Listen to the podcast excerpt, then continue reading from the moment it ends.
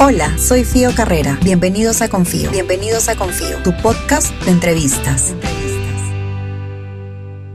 En el 2018 conocí a Marita Muñoz y a Mónica Barrionuevo, dos mujeres que decidieron adoptar, y desde entonces sus vidas cambiaron para siempre y para mejor.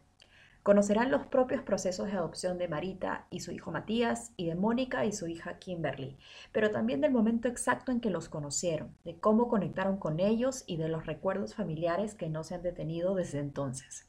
Espero que lo disfruten tanto como yo.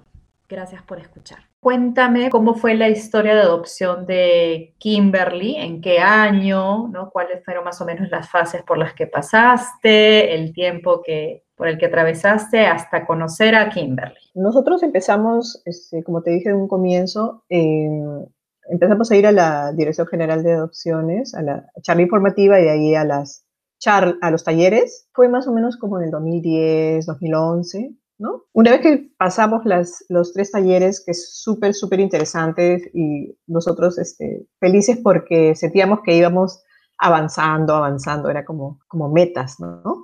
nosotros llegamos a Kimberly en el año 2012. Desde que habíamos empezado los talleres y tuvimos entrevistas con las tres o cuatro entrevistas con la psicóloga, con la asistenta social, ¿no? Pasaron más o menos, bueno, nos llamaron y nos dijeron ustedes entran a lista de espera después de todos estos talleres. Entramos a lista de espera felices y sin, así, el tiempo se nos pasó volando porque mientras Ciro su trabajo, yo mi trabajo, nos llamaron, me llamaron un día, cuando cuento el tiempo, había pasado exactamente, parece película, pero no, nueve meses es como un sí, exactamente nueve meses, le digo Ciro, nueve meses. Fue un miércoles de ceniza que estábamos en San Antonio de Padua y Ciro no sabía. Entonces nos quedamos en encontrar ese día en San Antonio de Padua y le digo, Ciro, te quiero dar una noticia. Entonces ahí le dije, eh, porque a él lo estuvieron llamando, pero no pudo contestar, me llamaron a mí. Entonces le, le llevé la, ¿no? la gran noticia. Le digo, Ciro, vamos a ser padres. ¿Qué? No puedo creerlo. Me dice, sí, le digo. Así que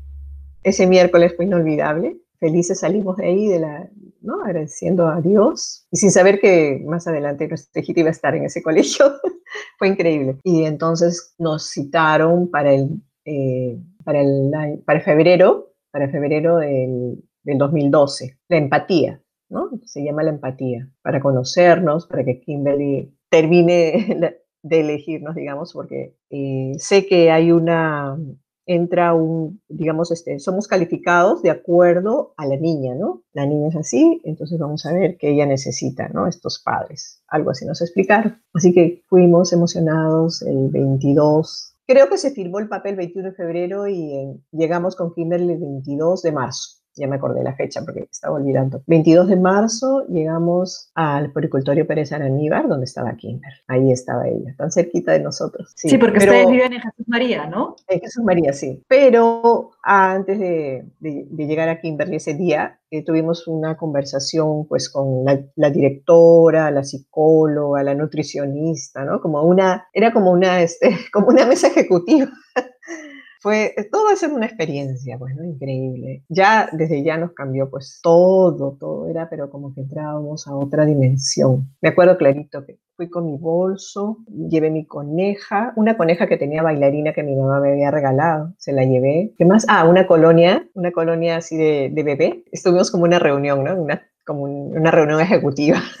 Nos sentíamos así. Nos, bueno, nos contaron de Kimberly cómo era, pero yo me he salteado porque antes de eso eh, nos hacen unas preguntas y nos dicen, entre varias preguntas nos dicen, ¿usted está yendo por un niño o por una niña? Pusimos que sea la de Dios. Eh, en el fondo yo le pedí a Dios que sea una niña.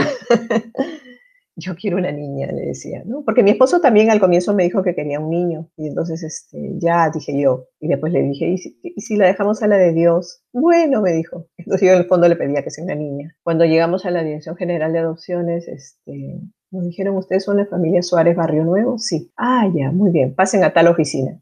Y mi esposo escuchó él, ya sabía desde el comienzo. Es el caso Kimberly. Cuando nos sentaron y abrieron el file, y ahí veo la foto, y ahí en ese momento supe que era una niña. Vi la foto y dije, wow, dije yo, ¿no? estaba, pero ya, me acuerdo que, quería llorar, pero me, contuve. No, no, no voy a llorar. Pero sí estaba feliz, ¿no? Estábamos felices. Y después de eso ya nos mandaron al, al pericultorio, ¿no? A la empatía. Después de esta charla que nos dieron su psicóloga, su nutricionista, nos informaron todo lo que a Kimberly le gustaba y no le gustaba.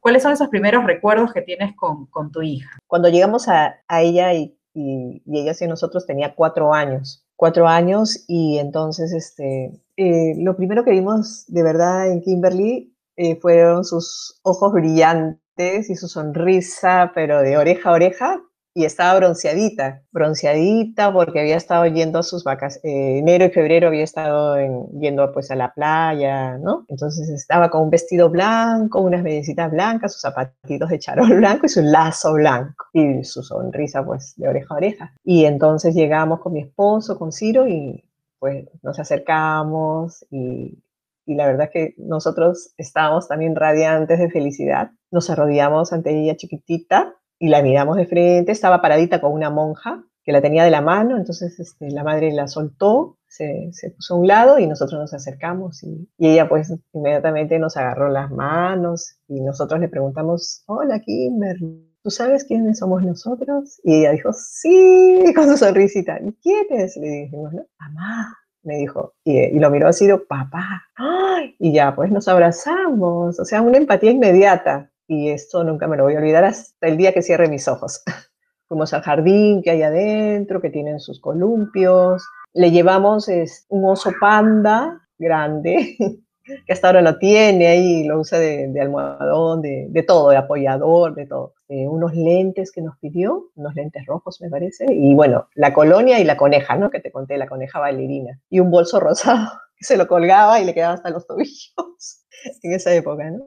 Y después nos fuimos al parque, a los columpios, nos subíamos al sub y y todo eso, pues, ¿no? Le coloreaba, ¿no? Sus, le llevamos colores, libros. Y su papá se la subía al cuello y corría y todo eso, ¿no? Que, jugando, jugando. Todo era juego. Y así regresábamos cada día, ¿no? Con la psicóloga de la DGA que nos acompañaba y nos dejaba. Y el último día, antes de externarla, le hicimos una fiestita, pequeñita, dentro del, ¿no? del hogar, con sus amiguitos. Tenemos recuerdos, ¿no? De fotos, su torta, eh, con sus mejores amiguitos. Y los lentes que le, que le llevamos se los dejó a su mejor amiguita. O sea, bien desprendida ella, ¿no? Eso me gustó mucho. Sí. Hermoso lo que me cuentas, Mónica. Les juro que si por mí fuera esto va a durar tres horas, pero entiendo que ustedes también necesitan dormir. Así que me voy a quedar con ese relato que has hecho que es tan poderoso, es tan hermoso. Creo que palabra, ni siquiera es para agregarle palabras, a para quitarles. Tal cual lo has contado, está, está muy lindo. Y lo mismo quiero que hagas tú, Marita, ahora, ¿no? Como que me cuentes cómo fue este proceso de, entre que decidieron adoptar a Matías y se acercaron a la DGA, Dirección General de Adopciones, a la DGA, y, y, el día en que lo conocieron, ¿no? Y así como Mónica, esa primera semana, ¿no? Qué sensaciones, ese, ese primer contacto, ¿no? Ustedes tengo, tengo entendido que fue en provincia, en Huánuco, si mal no recuerdo, en Huánuco. Entonces, ¿cómo fue esa travesía de viajar, de las horas de esperar? ¿En qué, en qué clase de albergue o u hogar estaba Matías? Un poco que nos cuentes eso. Bueno, con el proceso con la decisión de adoptar a Matías, fue desde siempre lo que pasa es que nosotros previamente, cuando Gonzalo y yo fuimos enamorados, le propuse, le dije que a mí me gustaría que adoptemos. Entonces, es algo creo que teníamos a favor, sin saber que esta, digamos que después nos íbamos a integrar de la infertilidad ya dentro del matrimonio. Entonces, nuestra historia fue diferente, creo, a muchas, ¿no? Es un proceso distinto porque en mi caso desde muy pequeña siempre quería adoptar y se lo hice saber a Gonzalo cuando fuimos enamorados y él me dijo que ya, que cuando se diera lo, lo podíamos hacer, ¿no? Primero, no, no, es que no estuvo de acuerdo, sino que primero dijo, bueno, vamos a, a ver si podemos tener, ¿no? Este, y después vemos. Entonces, que a mí me parecía muy importante, porque creo que teníamos el suficiente amor para dar y por otro lado, así le enseñábamos también a nuestros hijos biológicos el valor del amor verdadero, que trasciende en verdad, o sea, trasciende la familia, trasciende los genes, trasciende a muchas cosas, ¿no? Entonces, desde ahí, esa historia mágica cautivó y, nosotros siempre lo comentábamos, siempre lo comentábamos. Entonces, cuando pasa que en el 2007, después de dos años de matrimonio, nos enteramos que no podíamos tener familia, ahí en automático. Obviamente nos dio tristeza natural, pero no fue una tristeza desesperanzadora porque era una tristeza con un panorama que conversado. Entonces la opción simplemente era la adopción, o sea, era voltear y la adopción de frente como primera instancia y la no tres como segunda. Desde ahí ya eh, fue fácil comunicar porque por lo menos en mi entorno ya todo el mundo lo sabía, amigos, mi familia, porque es algo que yo comentaba. No fue difícil para el lado de Gonzalo comunicar tampoco creo, porque nos veían tan seguros y creo tan contentos con, con esa opción o decisión que nunca encontramos una, un tema negativo. Cuando llegamos a la dirección de opciones, nosotros tuvimos previamente dos, digamos, entrevistas más, ¿no? Una fue en el 2007, perdón, en el 2008, en el cual fuimos primero como el primer encuentro, pero, pero como, como solo averiguamos, en el 2009 iniciamos un proceso, pero coincidentemente iniciamos en mayo y en junio le detectaron cáncer a mi suegra. Entonces, como todavía estábamos jóvenes, dijimos, bueno, vamos a dedicarnos allá porque era un cáncer agresivo y ahora nos dejó en un año. Entonces, en el 2010, después de que ella fallece, nos volvimos a presentar, pero ahí dijeron que no. O sea, tuvimos un proceso, acabamos el proceso y nos dijeron que no éramos favorables y hicieron unas recomendaciones hacia Gonzalo en ese momento, la cual seguimos al pie de la letra según las indicaciones y después de eso ya en el 2014 nos pudimos volver a presentar. En 2014 nos, nos presentamos con todo, indicando que realmente era un anhelo que teníamos, nos hicieron una evaluación muy exhaustiva por el tema de que Gonzalo tenía y que tenían que ver que tenía toda la capacidad para llevar la paternidad, ¿no? fue bueno, realmente fue bueno porque nos hizo también entrar a nosotros a fondo, realmente creo que el proceso es bueno, para, mi experiencia que es bueno, y que el fin es que se preocupan por los niños, ¿no? No es tu deseo Marito, tu deseo Gonzalo o el deseo del adulto de ser padre, sí, pero no, el fin es el niño y a mí me parece adecuado. En ese sentido, nos fue bien, fue bueno, eh, y duró en total un año y cuatro meses, o sea, en total, todo, todo, todo el proceso entre, entre que iniciamos, entre que nos dieron favorable y, y desde que llegó Mati, ¿no? En este caso, nosotros, bueno, somos bien devotos de la Virgen de Guadalupe y en mi caso personal más, entonces yo lo pedí mucho a Mati sin entrar mucho en pautas religiosas, pero sí, yo le decía a la mamita que yo había sido fiel siempre en cada momento las pruebas que ella me había mandado a mí como persona, como Marita. Y que ante todo esto, yo siempre había estado de pie. Entonces, que mi anhelo más grande era ser mamá, no tenía reparo en que sea adoptiva. O sea, es decir, no pasaba nada si Dios decidió que no tengamos hijos biológicos, pero que sí me conceda la gracia de ser mamá adoptiva. Le recé, le pedí, le rogué y muchas cosas más. Y pasó muchas cosas simpáticas durante este proceso, ¿no? Uno, es que el albergue donde vivía, bueno, uno es que el día que nos llamaron a decirnos que éramos favorables fue el 12 de diciembre, el día de la Virgen de Guadalupe. Dos, el albergue donde vivía Matías, que en Huánuco, como, como bien sabes, se llamaba, o se llama, Virgen de Guadalupe. Y tres, tuve la oportunidad, regalado, de, de verdad fue de regalo, de irme a México a agradecer a la Basílica de Guadalupe por la llegada de Matías con todo pagado, fue una experiencia muy grata y así procesos en los cuales la Virgen nos acompañó y me acompañó de manera muy, muy puntual, radical y presente en todo ese proceso. Entonces, el día que nos llaman el 12 de diciembre, nos dicen, bueno, nos los citamos para darles la respuesta que es favorable, y yo le dije, Gonzalo, somos favorables. Luego de eso, en enero, que ya presentamos todos los documentos legales, y ahora un bueno, ahora la designación puede durar de seis meses a, a dos años. dijimos, wow, hasta dos años. Pero dijimos, bueno, ya hemos esperado tanto. Realmente nosotros ya casi teníamos 10 años de casados. Nos casamos súper jóvenes. dijimos, bueno. Ya, o sea, esperar simplemente, ¿no? Ya con alegría, con, con ya, ya, era positivo, o sea, es decir, ya iba a llegar en cualquier momento nuestro hijo. Porque en ese momento no sabíamos qué iba a ser. Y bueno, relajamos, yo que soy así súper práctica, me relajé. Y el 16 de abril, o sea, a los tres meses nada más, sonó el teléfono de la casa. Me indican, ¿no? Familia Pela Muñoz, yo sí. Era, bueno, han sido designados, ¿no? Papás del niño Matías. Me dieron varios datos. La emoción era tan grande que yo no tuve la capacidad de escuchar más. Me quedé solo con eso. Entonces me repito dos veces. ¿Puedes venir mañana a las nueve y media de la mañana? yo, sí podemos, sí podemos. Nada, de verdad que la felicidad fue muy grande. Yo no dejé de por mucho tiempo, pero de amor, de felicidad. En ese momento llamé a Gonzalo, no me contestaba, llamé a mi mamá, a mis hermanas, o sea, toda la familia, llamé a mi trabajo, o sea, llamé a todos a, comunicar, eh, colocamos en el Facebook y todo el mundo estaba ahí pendiente la llegada, ¿no? solo pusimos se llama Matías y todo el mundo ahí feliz. Entonces, al día siguiente fuimos, nos enteramos que el albergue donde vivía Matías se llamaba Virgen Guadalupe. La primera foto que vemos de Matías en su ay, mi experiencia de mamá es que el albergue donde vivió Matías ese primero año, ocho meses, pues tuvieron muchos cuidados con él. O sea, mi experiencia es que Matías muy cuidado y muy amado, ¿no? Entonces, el, el era como un libro súper grande, también nos de todo, no, no, no sé cómo ha sido tu caso, pero en nuestro caso, yo tengo la experiencia de que tenemos toda la información de Matías, cuando lo vacunaron, estuvo enfermo, estuvo enfermo, qué le dio, qué les dieron cuando estuvo enfermo, o sea, muy al detalle, creo que a diferencia de otros lugares, ese todo. Recibiste toda esta gran información de Matías, que, que, me encanta que lo digas porque es como un agradecimiento también a, a, que lo hayan cuidado y amado tanto, ¿no? Y, y, es algo por lo que rezábamos, siempre, desde que nos enteramos que no podíamos tener familia, rezábamos y yo de manera especial me acuerdo pidiendo porque donde esté nuestro hijo o hija, esté bien cuidado y bien amado. Y mi experiencia es esa. Entonces, este, de verdad que sí. Todo esto es spy y, y, y entonces nos dijeron, vean, lo chequen, revisen, ¿no? Y, y, yo decía, no hay fotos, sí. Entonces cuando abrimos este, la foto, la primera foto que era de Matías era él en el jardín del albergue y detrás la Virgen de Guadalupe.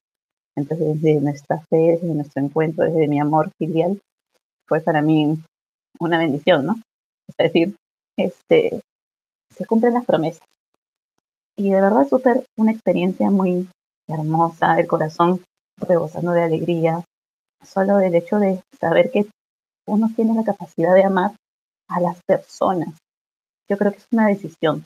Es decir, todo ser humano tiene la capacidad de amar, solo que no nos damos la oportunidad de abrir el corazón, de ser honestos, ser sinceros y muchas cosas que podría decir, pero yo creo que, que mucho parte el miedo, el miedo a, a donarse, a entregarse, a amar como se debe, ¿no? A, muchas personas, porque uno puede amar a, muchas personas. Entonces, teniendo esa capacidad, creo que, que, que, ambos teníamos, tanto Gonzalo y yo como, como personas, en ese momento como esposos, este, fue, fue grata, ¿no? Y, y realmente eh, fue una felicidad compartida. Todo el mundo esperaba esta noticia, todo el mundo esperaba esta llegada. Cuando salimos de, de la dirección de adopciones en la puerta, nosotros no sabíamos, estaba mi mami, mis hermanas y mi mejor amiga, ahí esperándonos, con tarjetita, globito, todo, ¿no?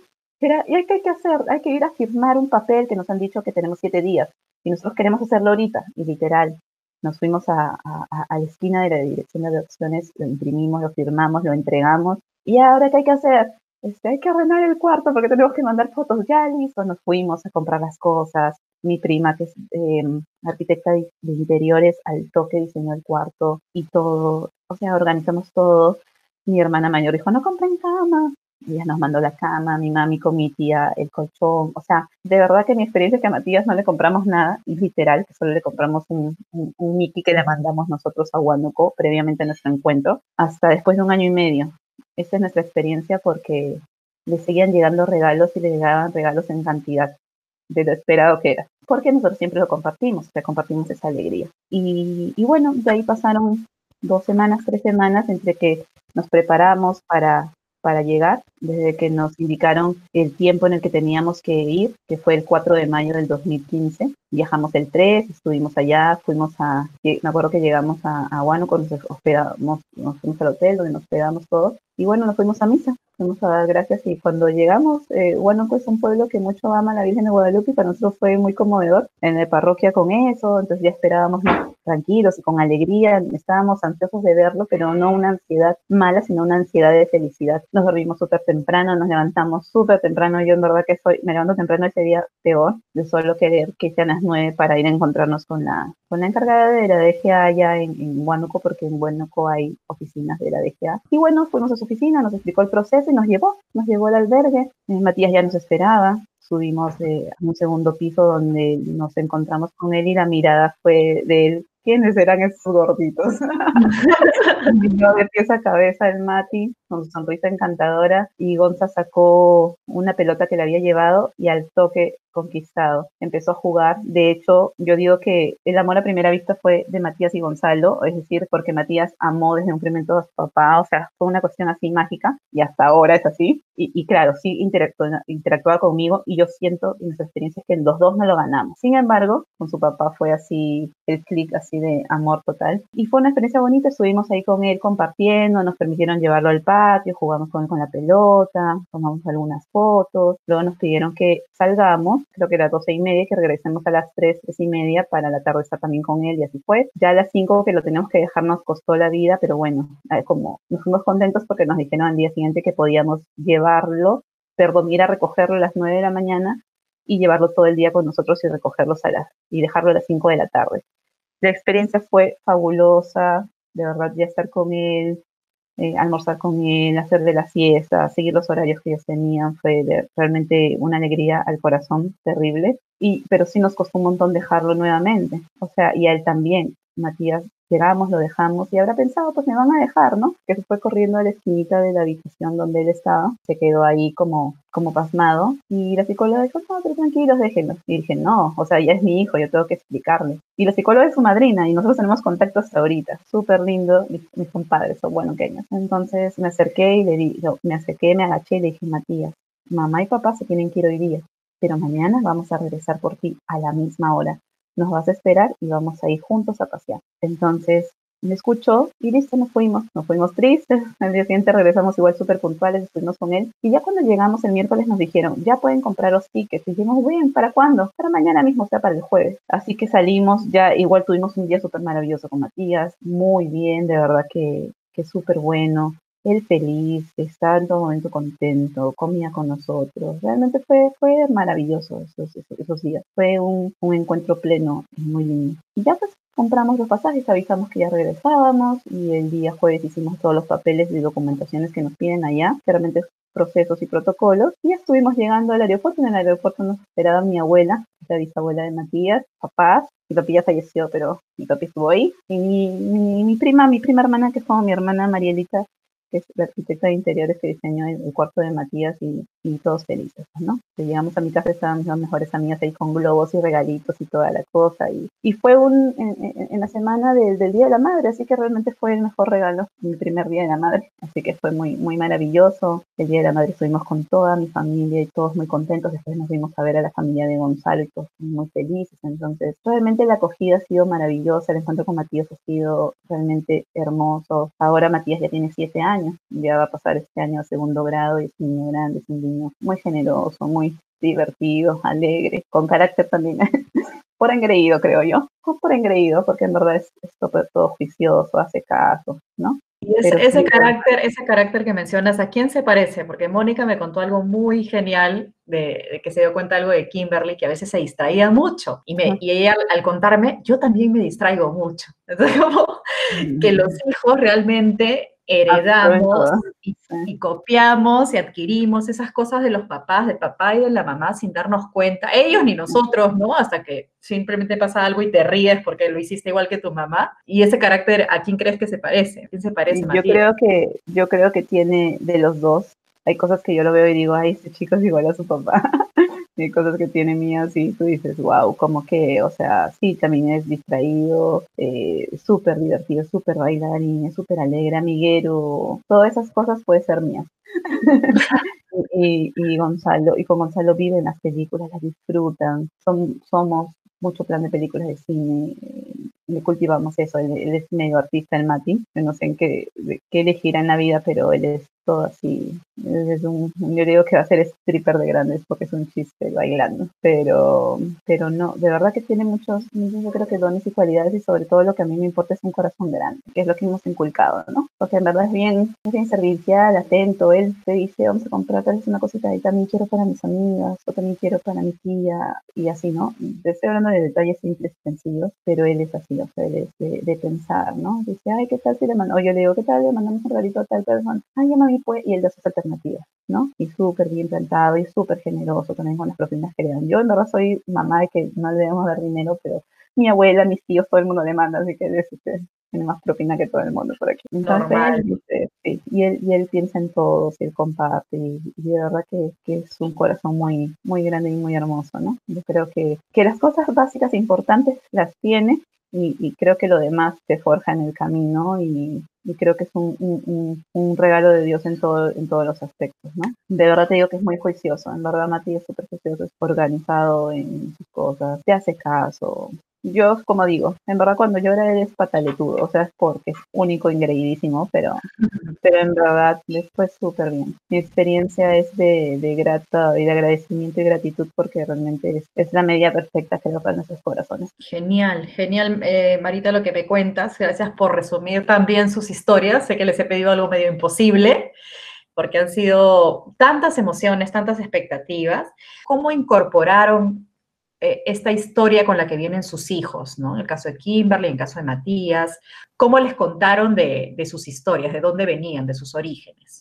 Eh, como te decía, eh, nosotros este, cuando hicimos esa semana de empatía, Kimberly nos dijo de frente pues que, que sabía que nosotros éramos sus papás. Entonces tuvimos toda esta semana de, de, conocernos, de alternar, de jugar, ¿no? De que ella entre en confianza con nosotros, y bueno, este, le, explicamos que, íbamos a regresar todos los días porque ella nos decía que por qué nos íbamos y no nos quedábamos a dormir. Entonces, este, le, le, explicamos a grosso modo de que, que, ya muy pronto íbamos a estar para siempre juntos y de que, este, pues, que tuviera un poquito de paciencia, así como nosotros la estamos teniendo también. Y le dejamos su panda. Al día siguiente regresamos súper temprano pero, ah, eh, perdón, súper temprano, entre comillas, porque antes nos hicieron ir a, la DGA para firmar unos papeles y nos demoramos un poquito más. Entonces, cuando llegamos, encontramos entre la puerta semiabierta el oso panda y nos sorprendió porque no estaba Kimberly. Entonces, este, Kimberly estaba molesta. Dijo, ¿por qué se han demorado tanto? Dijo así, ¿no? Nos llamó la atención. Entonces le explicamos, eh, porque ella apareció al rato, ¿no? Y, y cargó al panda y dijo, ya vamos. Y nos agarró la mano y entonces, este, pero primero tenemos que cambiarte, porque nos habían pedido un vestidito, unos suecos, y, este, y nada más que ella tenía que sacar, bueno, el, conejo, y le ahí fue que le pregunté, ¿y tus lentes? Le dije, no, las lentes se los dejé a mi amiguita, Celeste, a mi amiguita Celeste, mi mejor amiga. Me acuerdo que ah, tenemos los suecos hasta ahora, son unos suecos de, que tienen como un olor a chicle. Ahí los tenemos de recuerdo, que le quedaban grandes, porque mi esposo de los nervios le midió los pies y le salió un poquito grande. pero salió como la pata Daisy, arrastrando los suecos, pero no, pero feliz. Llegamos a casa y habíamos enchufado uno de esos este, para, eh, para olores de vainilla. Y ella dijo, wow, esta es la casa, de, la casa del, del queque, huele a queque.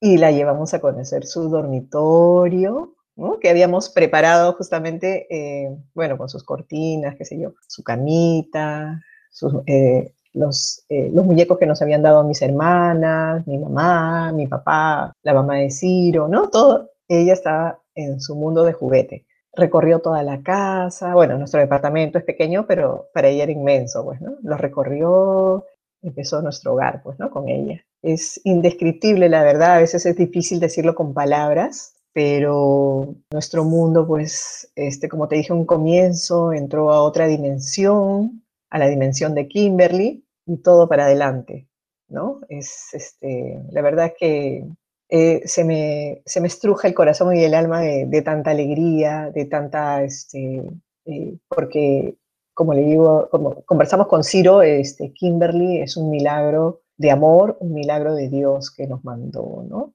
Nos cambió rotundamente todo, ¿no? Totalmente porque empezó, este, ya empezamos, pues nosotros pasamos a segundo plano y, empezamos este, a ver eh, las prioridades de Kimberly, ¿no? Su alimentación, dónde va a estudiar, este, cómo vamos a organizarnos con los tiempos, porque yo te comenté que tenía dos trabajos, este, corría para uno para acá, el otro para allá y, en un momento este, tuve que renunciar a uno y quedarme con otro, pues, ¿no? Kimberly tenía que era la que, la que mandaba.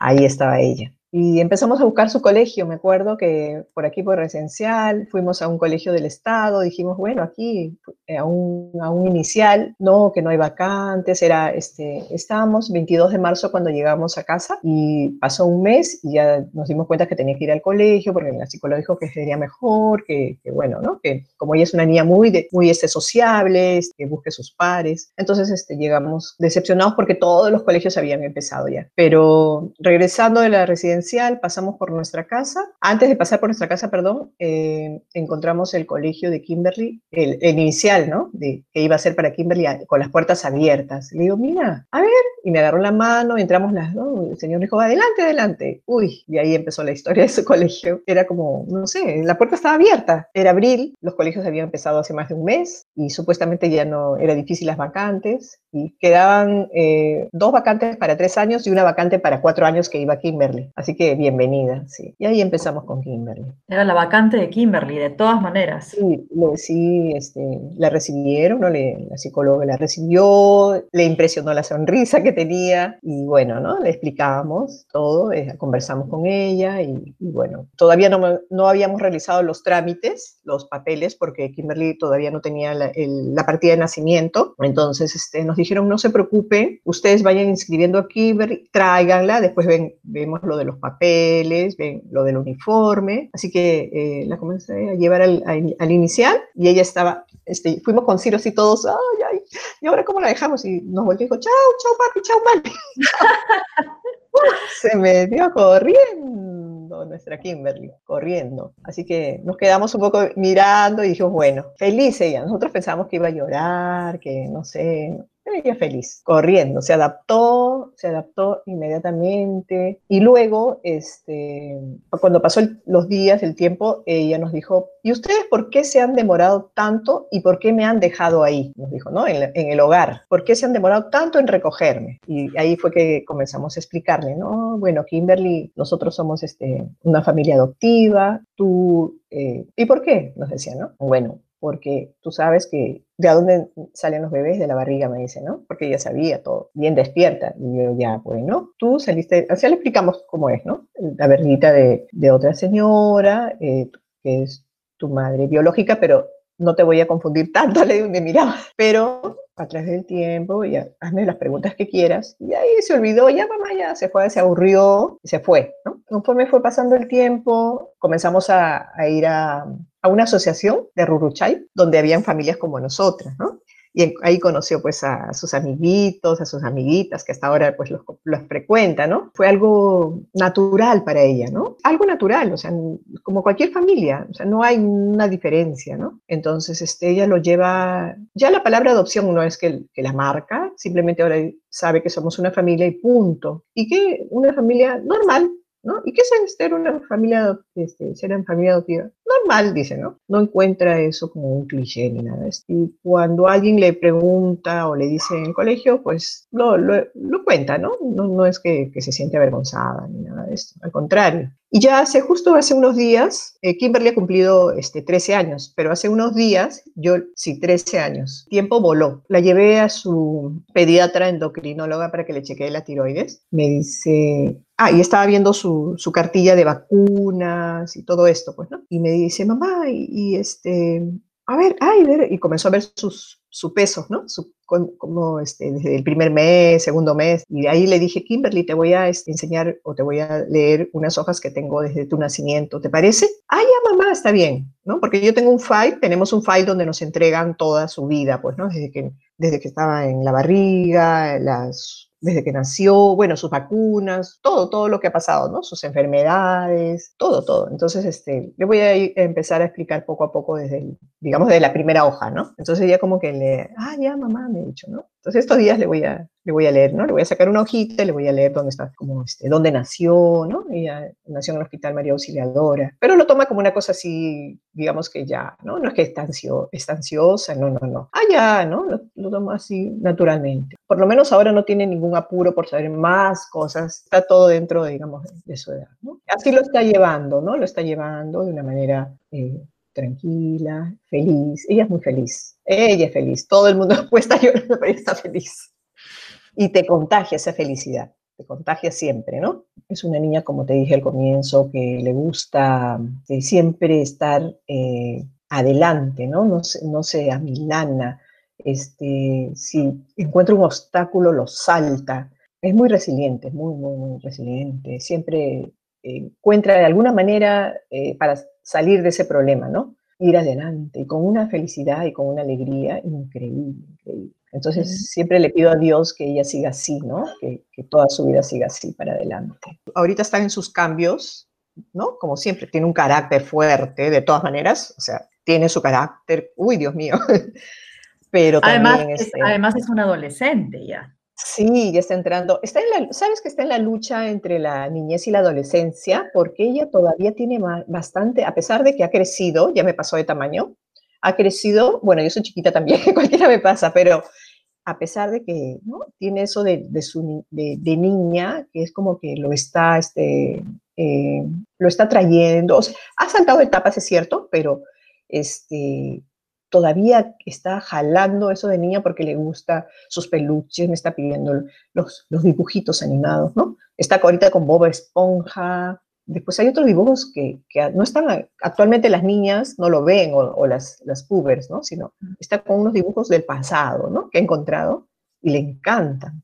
Y con los juegos y Genial, genial, Mónica. Gracias por contarme que este proceso en Kimberly fue muy natural, ¿no? Este querer conocer es como, creo que ella en su propio tiempo y ritmo lo está descubriendo, ¿no? Que quiere saber de su pasado, en qué momento, y eso está bien. Y que tú seas un libro abierto para ella en el momento en que lo necesite. Sí, pasó por una pequeña etapa en, este, en el 2018 porque eh, mi mamita se nos fue y ella era muy engreída de, de, mi mamá, ¿no? Este, salían, eran un mugre, o sea, hubo una compenetración con los dos, con mi papá y con mi mamá. Entonces ella se puso muy triste porque salían, o sea, en los momentos que, que a veces yo estaba trabajando full, mi mamá salía con ella, se iban a los restaurantes, se iban a las tiendas, o sea, hacían su vida de, de abuelita y de nieta, ¿no? Toda esa etapa que, que digamos que le, de los cuatro años que estuvo Kimberly sin nuestra familia, trató de, digamos, de aprovecharla al máximo, ¿no? Entonces, este, luego mi mamá se enfermó, bueno, y se fue, entonces Kimberly tuvo una etapa de tristeza, ¿no? Pero estuvimos ahí todos y, y bueno, ahora está, bueno, su abuelito es su abuelito, pues, ¿no? Su abuelito es, pero su papá Adrián, ¿no? Así que siempre estamos, mamá, ¿cuándo vamos a ver a mi papá Adrián? Se llevan también de lo mejor. Así que ha habido una compenetración con la familia, con, con la abuelita, de, también la mamá de Ciro, ¿no? con su otra familia Suárez, con la familia. es increíble, o sea, es, pero, o sea, es su familia, así, somos su familia. O sea, no hay nada más que decir, somos su familia y ella es nuestra, nuestra Kimberly.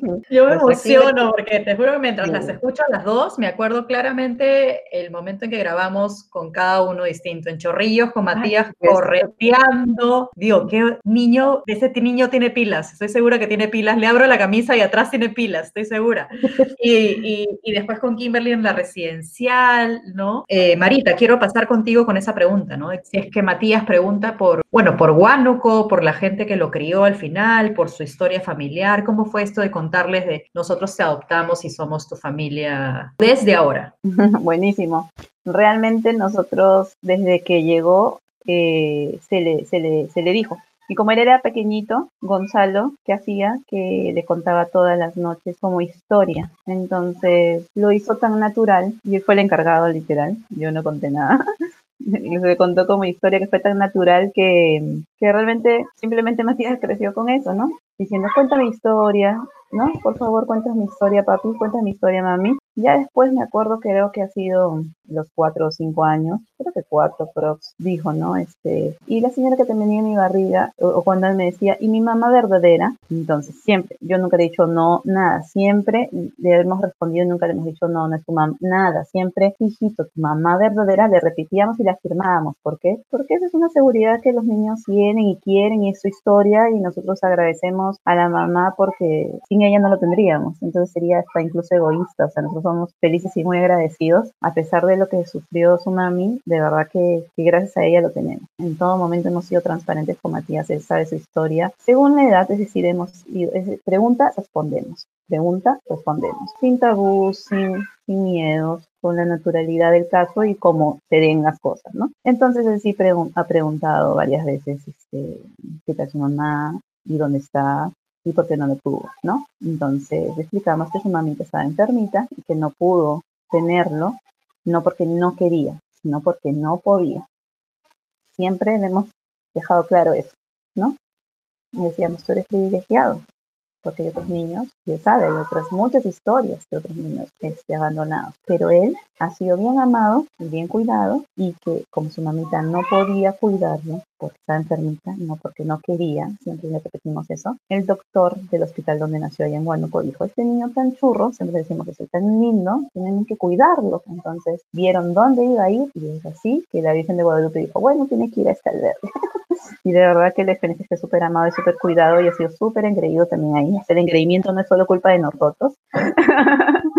Así que es culpa, desde allá ha sido muy engreído y mimado y amado. Entonces se ha contado de una manera natural. Él ya ves que cuando están en inicial mucho les cuentan o les piden historias sobre la familia. Matías en el salón de tres años con su Miss Yari, en el salón de cuatro años con su Miss Anita, cinco también con la Miss Anita y en primer grado con su Miss Marlene. En cada uno de los grados él ha contado su historia literal con sus palabras y todo su salón sabe que él ha venido de otra familia, o sea, es decir, de otra manera, mejor dicho. Es decir, que, que es un niño adoptado que vivía en otro lugar, que nació en otra barriga, una señora que no lo pudo tener y que Marita y Gonzalo lo fueron a, recoger, ¿no? Digámoslo así, y que, y que se eligieron mutuamente. Nosotros también siempre decimos, nos elegimos mutuamente. ¿Por qué?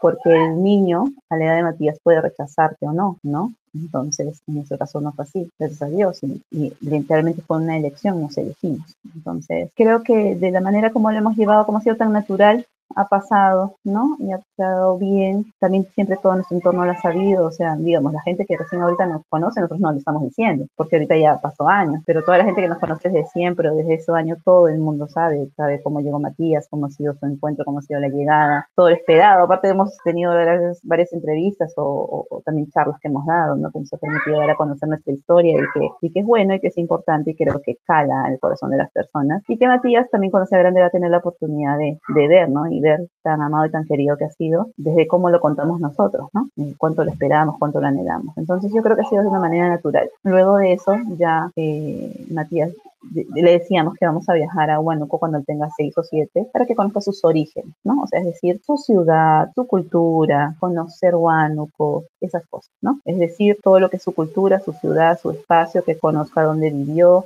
que vea a sus padrinos, Andrea y Marco, que son un amor, que los quieren mucho, que tenemos contacto con ellos, que hacemos que se llamen para el cumpleaños, el Día de la Madre, el Día del Padre y fechas especiales, ¿no? Navidad, no sé. Siempre también tiene ese punto de referencia. Entonces, a veces ha pasado que, que, no sé, pues le llamamos la atención y dice, me voy con mis padrinos, ah, bueno, hijito, te mandamos. o sea, yo no le, no le digo, ay, no, que no, no, yo digo, bueno, te mandamos, listo, perfecto, pero tú dirás. Entonces, este, y bueno, en el, en el, lado de su mami, que es lo único que se sabe, del, papá no se sabe nada, eso yo creo que fue una historia y media complicada o trágica. Con su mami pasó que, que, que, que, nos enteramos en el 2018 que había fallecido. Entonces, y Matías sí nos preguntaba, ¿mi mami está viva muerta? No, sí, que está viva, pero que está enferma. Y de ahí nos seguía preguntando. Entonces justo la madrina de Matías fue la que nos contó que había fallecido la, la señora, ¿no? Entonces, bueno, nos pusimos muy tristes, yo realmente me puse muy triste porque, ¿por qué? Porque yo creo que más allá que esté enfermita y esas cosas, yo tenía la esperanza que Matías cuando sea grande la pueda ver, la pueda amar, incluso cuidar si podía, ¿no? Porque al final realmente, realmente es un tema de gratitud, porque ella le dio la vida y gracias a ella lo, tenemos. Bueno, sin embargo, Dios le llamó a su presencia a la señora, como les digo, en el 2008, y está en el cielo, y le decimos a Matías, ¿no? Que él tiene un ángel que es privilegiado, que tiene aparte de tres mamás, que es la Virgen María, su mamita y yo, que tiene ahora un ángel que es exclusivo porque como es su único hijito, que su mamita que está en el cielo es un ángel exclusivo para él. Entonces que siempre lo va a cuidar, que siempre lo va a amar y que siempre va a estar ahí vigilando y, y, y, y rezando y para que siempre sea muy feliz, ¿no? Y así, de verdad que de una manera natural, no, no, no, no le limitamos. Él a veces se confianza de contar a algunas personas que lo contaron, entonces no le decimos cuenta o di o no sé qué, o sea, no. Yo por lo menos di, porque, por él mismo, porque aparte que ahora él también es más grande, entonces él tiene que, que decidir sin embargo, él sabe, ¿no? Y a veces se preguntan, Matías, y tal cosa, o Y él cuenta, o sea, él si se siente en confianza, él cuenta, él dice sí, yo aquí y allá, ¿no? Y, va, va, un poco experimentando su historia. Y yo en verdad lo veo como, como siempre muy feliz, o sea, es un chico súper risueño, transmite alegría, transmite amistad, es líder, amiguero total. Yo creo que también se gana mucho a las personas, lo quieren muchísimo, de verdad muchas personas lo quieren muchísimo. Inclusive Kimberly siempre ha sido una mamá para Matías cuando estábamos juntos y realmente es una experiencia muy, muy bonita. Yo creo que parte desde, primero, ser honesto siempre ¿no? Eh, las cosas como son y no tener miedo, porque al final creo que el miedo es de los adultos siempre. Nosotros a los niños tenemos que transmitirle primero amor y luego seguridad y creo que con esas cosas vamos bien. Genial, Marita, me emociono. Además, entre todas las preguntas que les he hecho, ustedes han ido respondiendo una que les quería hacer especialmente, que qué es lo que más aman de sus hijos, ¿no? Así que se los voy a hacer como pregunta final por si se olvidaron de alguna cualidad. Yo sé, las mamás siempre tienen mil cualidades para nosotros los hijos, así que yo feliz de escucharlas. Y para que este sea el último bloque, ¿qué les parece si lo juntamos con qué es lo que más aman de sus hijos y también qué recomendación le darían a, a personas, adultos, mujeres u hombres que están pensando en coparejas, porque pueden ser solteros, casados, viudos, divorciados, dice el requisito. ¿Qué consejos le darían en general a las personas que están pensando en adoptar? Bueno, primero que nada, las personas que están pensando adoptar, yo les diría que tienen que eh, asistir a una charla informativa definitivamente, ¿no? Para saber a dónde están, a dónde están yendo y ser persistentes siempre. Digamos, este, no dejar sus sueños atrás, sino al contrario, perseguir sus sueños y hacerlos realidad. Y, decirles que, que, hay muchos niños en el mundo, no solo en el Perú, en todo el mundo, que deben estar con, su, con una familia, con su familia, ¿no? Deben estar en familia, definitivamente. Y, yo creo que ese es el, digamos, el consejo que, que yo les daría a estas personas, ¿no? Que están. Yo, te, yo este, tengo una amiga que este, también está en este dilema, ¿no? Ella es soltera, este, inclusive la he contactado con Eda para que la aconseje y, este, y yo le he hablado bastante, bueno, ella conoce a Kimberly, ¿no? La conoce desde el, siempre, esa es una de mis mejores amigas, desde el primer día, pues que la llevé al teatro, ¿no? La vio y bueno, ha, ha seguido de cerca todo, digamos, este, la vida de Kimberly, ¿no? Pero, pero yo le he dicho que tiene que ser persistente porque me parece que es ahí donde ella tiene que, que seguir, ¿no? Y sobre todo alcanzar sus sueños, porque si no, este, se va a quedar atrás, ¿no? Es, lo cuento como una experiencia, ¿no? Entonces, por eso es que doy este consejo, no dejar para nada sus sueños. ¿Cómo te ha, cómo te ha cambiado a ti como persona, ¿no? La, la maternidad. Sí, me ha cambiado, bueno, nos ha cambiado a Ciro y a mí totalmente como te dije en un comienzo, hemos pasado a segundo plano y hemos entrado a la dimensión de Kimberly. La verdad es que nos ha sensibilizado bastante, nos ha hecho más sensibles en, en relación a, las, a los niños, ¿no? a las familias, a valorar más eh, la vida, ¿no? la vida de una manera siempre luchando hacia adelante con un objetivo y, y ahora pues este, nuestro objetivo principal es encaminar a nuestra, ya la estamos encaminando, pero siempre con acompañada de la Virgen María en verdad, Kimberly cuando llegó a nosotros, este, a nosotros, este, nos enseñó dos, dos este, oraciones de la Virgen, que yo las sabía a medias, pero ella me las hizo todas las noches.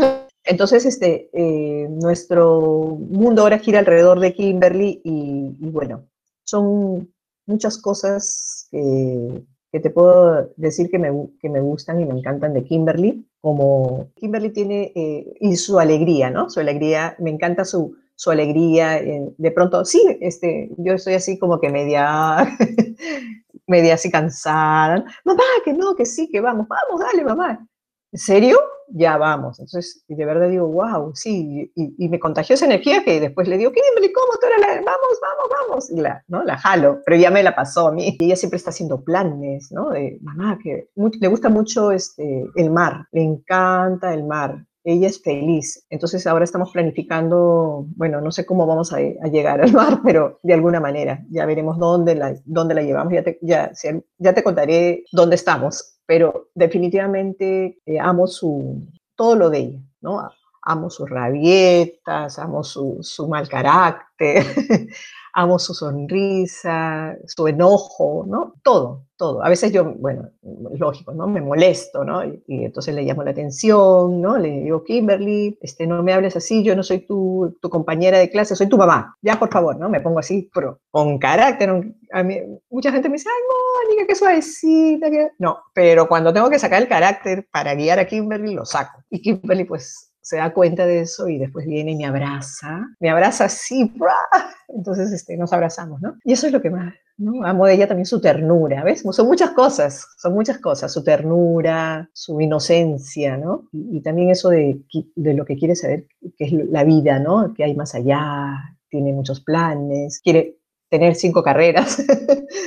este, quiere viajar por el mundo, le gusta mucho, este, está bueno, está estudiando ahorita piano, le encantan sus clases de piano por, por este, virtuales y también está estudiando francés. Quería alemán, pero no, este, por su edad no, no la recibían en el Instituto Goethe, pero al final empezamos en la Alianza Francesa, pero le cerraron la, alianza y, y, lo ha seguido los sábados, lo sigue virtualmente. Y ahora me dice, mamá, tengo que ver, le gusta un programa que se llama este, Ladybug, pero quiere verlo en francés, ¿no? Ella, este, como te dije desde un comienzo, ama la vida, tanto que nos contagia a Ciro y a mí, y para adelante nomás. Como dice un amigo Peter, la familia es para siempre y por siempre. Siempre lo recordamos. Sí, ese es un verdadero hogar y una verdadera familia, ¿no? Cuando hablabas de la importancia de, que todo niño en el mundo todo niño o niña tiene derecho a un hogar. Y un hogar en el sentido, en el, más amplio de la palabra, no solamente de, las personas que le dieron la vida biológicamente, ¿no? sino donde hay amor, donde hay cariño, donde hay afecto, donde hay todo lo que ustedes me han contado. Así que, Marita, te traslado esa pregunta a ti también, ¿no? Eh, bueno, mi, recomendación es a, las personas, y yo digo que siempre partiendo desde el amor,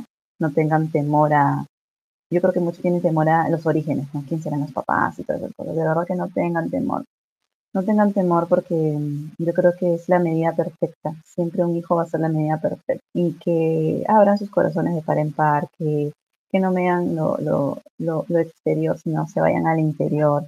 Y no es hablar por hablar, porque es cierto. O sea, no es un cliché ni algo repetitivo que digo, sino porque es cierto. O sea, uno ve, y nosotros como Mónica tenemos la experiencia de conocer tantas familias adoptivas que tú dices, acá hay amor. O sea, o sea tú ves a todas las parejas amigas que tenemos, como dice Mónica en Turucha, y muchas familias más que tenemos la oportunidad de conocer. Y es amor, todo es amor, o sea, en verdad, la, paternidad y la maternidad, yo creo que nace desde un corazón que está dispuesto a amar de verdad. Es algo que siempre digo. Y así en cualquier relación, de amigos, de pareja, de lo que sea. Y yendo a, la adopción, yo creo que tengan la, la, oportunidad de preguntarnos, ¿no? O sea, si me preguntan a mí qué cosas negativas, podría decir, de verdad nada negativo, porque mi maternidad es tal cual la maternidad que veo en mis mejores amigas, en mis hermanas. Me pasa una cosa y pregunto, sobre todo antes, pues, ¿no? Que no tienen tanta experiencia, y es lo mismo. O veo a mis amigas, mamás de los amigos de Matías, que tengo grandes amigas, y, y pasa lo mismo, o sea, ahí es la maternidad simplemente, o sea, no es biológica adoptiva, simplemente la maternidad. Que no tengan miedo, que aquí estamos. Yo sé que Mónica y yo, en general, nosotros somos muy abiertas y, y, que nos pueden preguntar y que nos pueden decir las dudas que tengan. Y en verdad, o sea, no es un cuento de hadas que, que, digan, pero en verdad somos felices. O sea, mi experiencia es que Mónica Ciro y Kimberly es feliz. Y mi experiencia también es que soy feliz al lado de Matías. Y Matías es un niño feliz y que transmite felicidad. Y que la gente nos mire y dice, estos son felices, ¿no? Él es un niño feliz. Y realmente es porque yo creo que que es una elección. Es una elección, que no tengan temor, que acá estamos, que nos pueden preguntar, que también está la DGA que queda en Benavides, en la cuadra 11. La gente de verdad mi experiencia es que siempre nos han acogido con mucho cariño, que la gente se enamora también de los casos. Eh, como dice Mónica, EDA es una capa en el rubro de Aguilar y tiene su asociación que se llama Acogiendo y también pueden buscarla. Y realmente hay muchos medios que, que te permiten, que te permiten llegar y saber y conocer. ¿Qué retos tengo día a día? Los retos de toda mamá. No hay diferencia que yo vea en otra mamá. Para mí, y qué más amo de Matías y qué es lo que es en verdad ese corazón que tiene ese chiquito. grande y de hecho yo creo que es un, un, corazón con patas, es un chico muy hermoso, muy noble, muy generoso, muy artístico, de verdad piensa en los demás, eh, claro, hay cosas que nosotros le hemos enseñado, pero como yo digo, él aprende viendo y repite y replica. Y, y eso es lo que a mí me, me, alegra y me enorgullece, porque en verdad tú dices, bueno, vale la pena, ¿no? Vale la pena. Y, y él se equivoca y puede hacer papeleta, disculpa, me disculpa, yo disculpo, ¿no? Y, y, así, y conversamos bastante. Yo en verdad trato de no gritarle, sino de pues, regañarte cuando tengo que corregirlo y todo. Y él entiende. Entonces no tengo, no tengo la necesidad. Y como les decía, y lo vuelvo a repetir de sus llantos, son de pataleta o rabieta, pero como dice Mónica, hasta eso uno ama porque son retos que nos dan, o sea, en verdad es como hoy día me pasó, una pataleta está en una clase de verano y, y en verdad porque lo pusimos para que repase y se frustró porque no copiaba lo mismo de la misma y de un momento ya fue como, era hijito, hijito, ¿o no? Este, pero tranquilo, no sé qué, y justo tengo una muy querida amiga que está aquí en casa y, ella se acercó y lo, lo sacó, pero yo miraba desde afuera, se frustra, pero acá estamos, o sea, acá estoy para salir al encuentro, claro, no entiendo y, y en esa oportunidad como, ¿qué más hago para que entienda que no pasa nada si no copia, porque yo no quiero una mamá está ahí de, yo no quiero un hijo perfecto, yo quiero un hijo feliz. Sin embargo, me esfuerzo para que obviamente le vaya bien, porque no quiero que esté distraído, entonces tengo que ayudarlo para que,